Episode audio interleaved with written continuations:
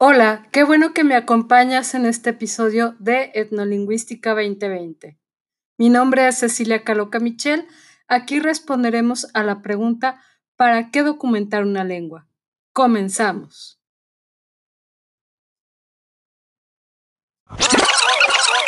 La lingüística tiene un caso urgente a nivel internacional, el de las lenguas que están siendo desplazadas por otras mayoritarias. Para la lingüista Mije Yasnaya Aguilar, ser lingüista en México y dedicarse a una lengua indígena implica asumir de facto una gran responsabilidad y compromiso social. Así, el trabajo de lingüistas como Yolanda Lastra, José Antonio Flores Farfán, Karen Bakin, Enrique Hamel, Héctor Muñoz Cruz, Ernesto Díaz Cuder, Leopoldo Baliñas, Rosa Yáñez Rosales, José Luis Moctezuma, Rebeca Barriga, Susana Cuevas, Otto Schumann, Jorge Suárez, Francisco Nava, entre otros, que con las 11 familias lingüísticas que se hablan a lo largo del territorio han construido desde la antropología lingüística, la etnolingüística y la propia lingüística una diversidad de proyectos como los archivos de las lenguas indígenas del Colegio de México y el archivo digital de las lenguas indígenas Víctor Franco del CIESAS. La investigación lingüística se vuelve compleja, no solo por las estructuras que componen los sistemas de comunicación, sino porque éstas son usadas por seres humanos que tienen diferentes relaciones sociales.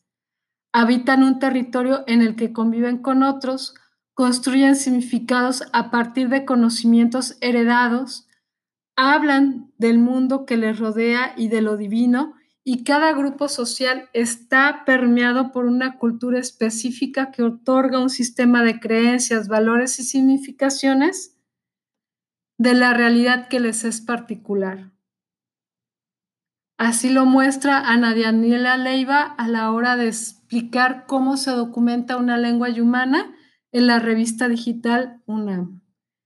Entonces, documentar una lengua es establecer una relación con los hablantes para entender esta complejidad lingüística cultural, para elaborar políticas lingüísticas desde abajo que atiendan a sus necesidades comunicativas, para elaborar materiales en los ámbitos educativos, jurídicos, administrativos, de salud o medios de comunicación pertinentes a estas sociedades.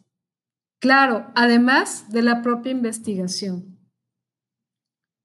Por hoy terminamos con este primer episodio y te recomiendo que entres a la página del INALI o al Atlas de las Lenguas en Peligro de la UNESCO donde podrás ver en concreto lo que implica el trabajo de documentación y algunos de estos grandes trabajos de investigación en comunidades indígenas a lo largo del país y del mundo. Los enlaces que te compartiré en el grupo de Facebook están a tu disposición.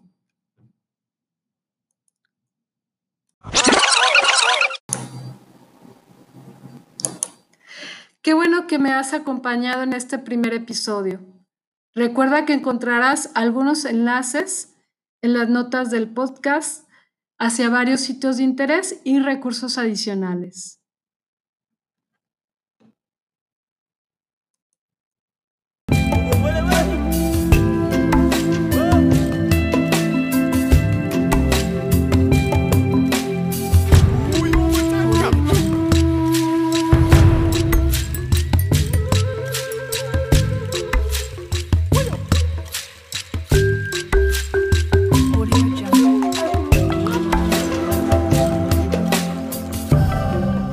Jungle.